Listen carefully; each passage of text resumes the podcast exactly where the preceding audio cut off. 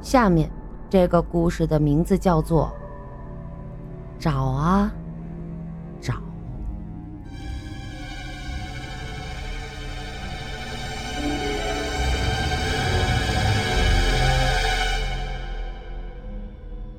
这片地方全都有纵横交错的小巷，大大小小的院落和一间间老房子构成的。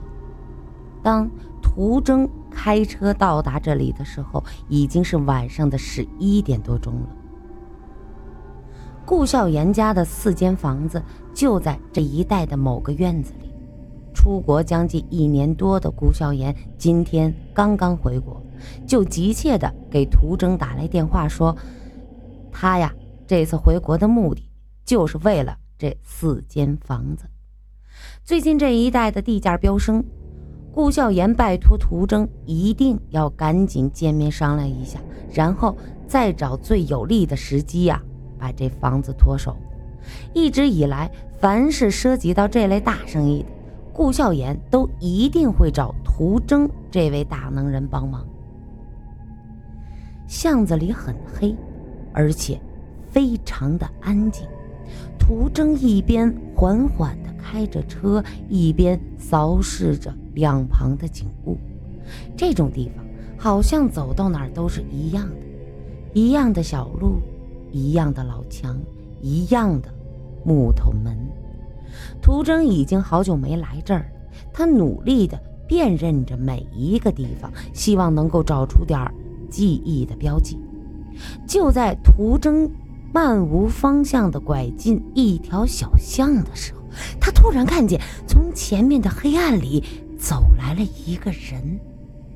那是一个三十多岁的女人，手里拎着一个黑皮兜子，急匆匆的，像是要赶着去什么地方。看见涂征的车拐进来，那女人赶紧朝涂征招着手。涂征在女人的身边停下车，呃，有什么事儿吗？啊，请问师傅，你看见我们家小松了吗？呃，小松，没有，我这么半天一个人都没看到。奇怪啊，这么晚了，这孩子跑哪儿去了呢？哦，孩子跑丢了。用不用帮忙找找啊？啊，不用，谢谢。你说这孩子可真不听话，净自己瞎跑，大人看也看不住，这又是跑哪儿去了呢？真是。那女人自顾自地唠叨着走开了。终于，十分钟过去了，涂征找到了标记，他的车在一个废品收购站门前的空场停了下来。涂征锁上车，向对面的一条很窄的巷子走了进去。接下来的一切就跟他记忆当中的一模一样。路的右边有一家食杂店，继续朝前走，一条小路就横在那儿。涂征赶紧走两步，向左拐了进去。这时，他终于看到了那棵老槐树。老槐树的右面是一扇虚掩的门，那就是顾孝言、顾孝言家的门院门。而这时，涂征看见有一个人正蹲在那院门口旁边抽着烟，惨淡的月光勾勒出了那人佝偻着的身影。他面前的烟头泛着一明一灭的亮光。涂征又把目光投向小路尽头，肯定没错。涂征看见那块石碑还立在那儿，他记得很久以前自己还特意去看过那碑上的文字，那好像是早些年间为了纪念什么人留下的。涂征走到院门跟前，可是他刚要推开院门，那抽烟的人说话。你要干什么？那声音不大，但是把涂征吓了一跳。他低下头，看见那个人正朝着他扬起脸，那是一个骨瘦如柴的老头子。啊，你好，大爷，我来找我朋友，他就住这院里。到这儿来找什么朋友？你是不是找找错地方？找错地方？不可能，大爷，肯定就是这儿。您您是他邻居吧？他的名字……可是，你的朋友不可能住在这儿的。你这人怎么这么犟？啊，你你怎么知道我朋友不可能住这儿啊？这院子肯定不是就您一家住吧？我告诉你啊，我朋友的房子就在这院里，直走向左转第二间。这里就我一个人住。什么？不信，你推开门看看。我当然要推开门看看。我找了大半夜，找到的就是这里。等会儿我还得问问我朋友。你，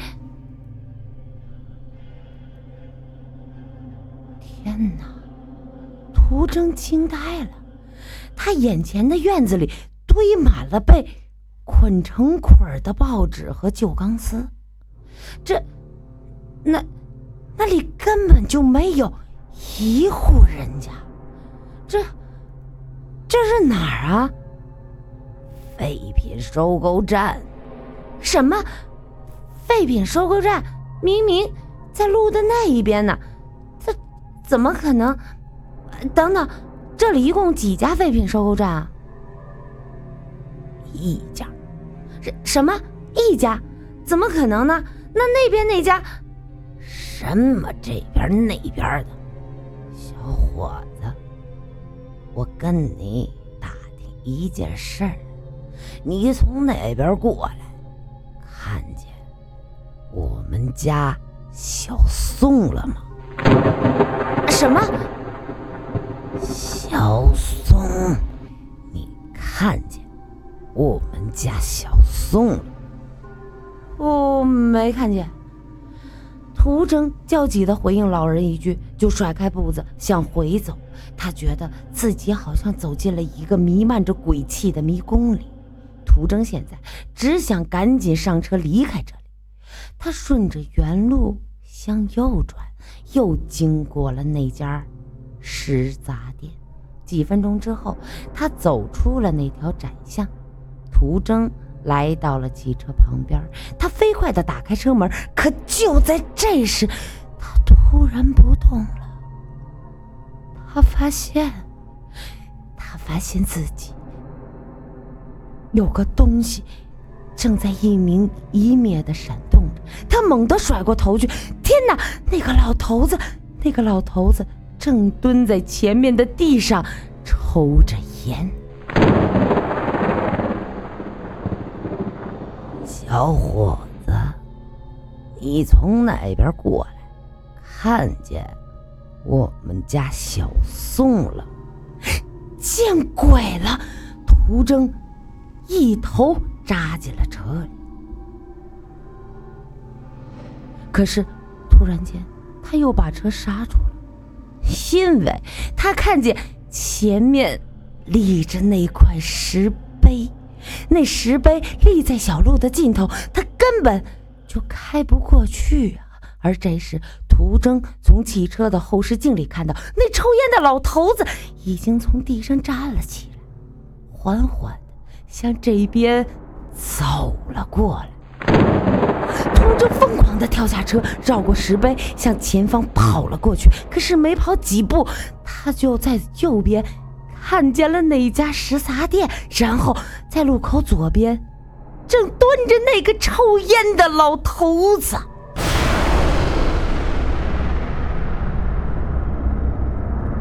小伙子，你从那边过来，看见我们家小宋了吗？看见我们家小宋了吗？小宋，小宋，涂征只能继续跑。可是他向左跑，是那家食杂店和那个抽烟的老头子；向右跑，又是那家食杂店和那老头子。无论每一条路上，全都是一模一样的景象。涂征没命的跑着。也不知道跑了多久，他自己也不知道确定是否能够逃出那个阴森的怪圈，但是他只能停下脚步，汗水已经打透了他的衣服，他实在是跑不动了。而这时，涂征突然听见从什么地方传来了呜呜的哭声，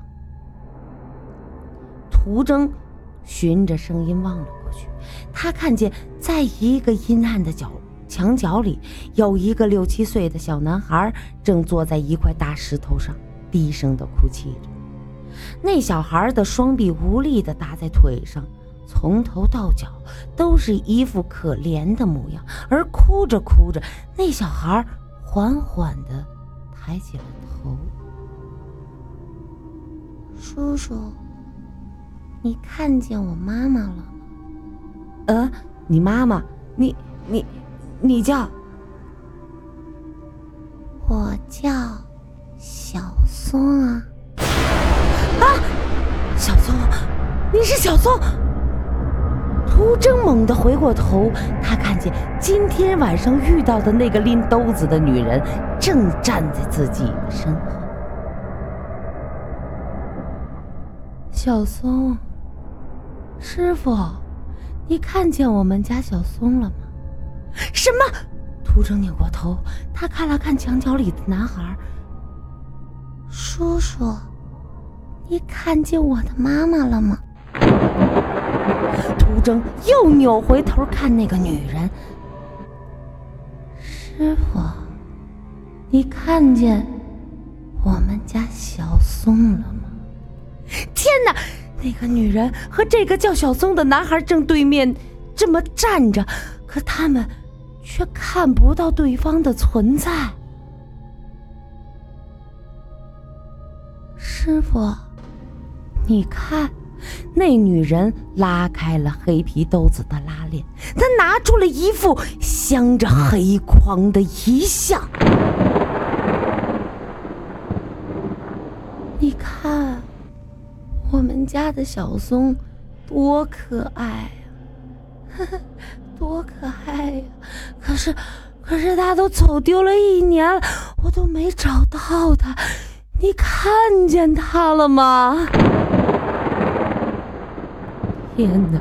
那遗像上的人正是坐在墙角里的那个男孩。涂征又没命的跑了起来。四周的景物在他面前疯狂的颠簸着，很快他又看见了那家食杂店。而在途中又冲到那个小路口的时候，他突然和一个人撞了一个满怀。啊！途征和那个人同时的坐在了地上。哎呦，途征，你干嘛呀？是顾小言。途征就像看到了救星一样，猛地站了起来。他冲过去，一把。抓住了顾小言的胳膊。哎呦，小言，我总算是找到你了。涂征，我等了你大半夜你不来，你一个人在这瞎走什么呢？小言，我我我看见，我我我看见，啊啊，你是不是看见他们三个了？谁谁三个？就是那个叫小松的男孩，还有他的妈妈。和爷爷呀，啊是啊，你怎么知道？这到底……哎，一年前的一个晚上，那个叫小松的孩子自己跑出来瞎跑，可谁知道被一辆在巷子里开的飞快的车给撞死了。那司机看四下没人，就跑掉了。从此，那孩子的妈妈。整天拎着孩子的遗像在这些巷子里转悠，逢人就问有没有看见他们家小松。那孩子的爷爷原来呢是在那边那家废品收购站打更的，孩子出事之后他就成了植物人，躺在医院里。可是后来有人说，那孩子和他爷爷又在这些巷子里出现了。那个老头子总是在废品收购站的门口抽烟，逢人就问有没有看见他的孙子。而那小松呢，就坐在一块大石头上哭，向路过的人询问他的妈妈。其实啊，他们一家人一直在寻找着对方，可是他们谁也看不见谁。哎哎，别说那么多了，走，呃，到我们家看看房子去。涂征跟着顾笑言来到了院门的前面。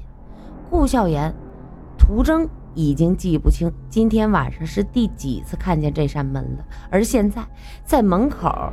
并没有在坐着那个抽烟的老头。来，进来吧。哎，少言，今天晚上我可是被……涂生愣住了，他看见那扇打开的院门里堆满了捆成捆儿的废报纸和旧铁丝。而这时，顾笑颜也朝涂征转过脸来。涂征，其实那个小松是我撞死的。啊！就是为了躲避这件事才出国的。我原以为。我已经逃了这么长时间，应该不会有问题了。可是我一回来，他们一家人还是找到了我。找找到了你？他他他他他们一家人？是。我还是没能逃得过去。可是涂征，你知道吗？我也不想这样做。但撞死那个孩子的时候，我那辆车的刹车有问题，那就是当时你卖给我的那辆走私车啊！所以你也跟着我一起来吧。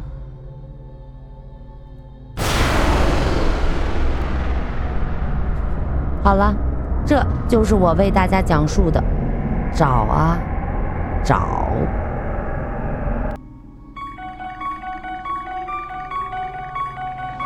谢谢 B B 机的两颗荔枝，谢谢小紫的五颗荔枝，嗯，谢谢 B B 机呃给我开的守护啊，谢谢，谢谢我呃 A A C C 的十颗荔枝，谢谢。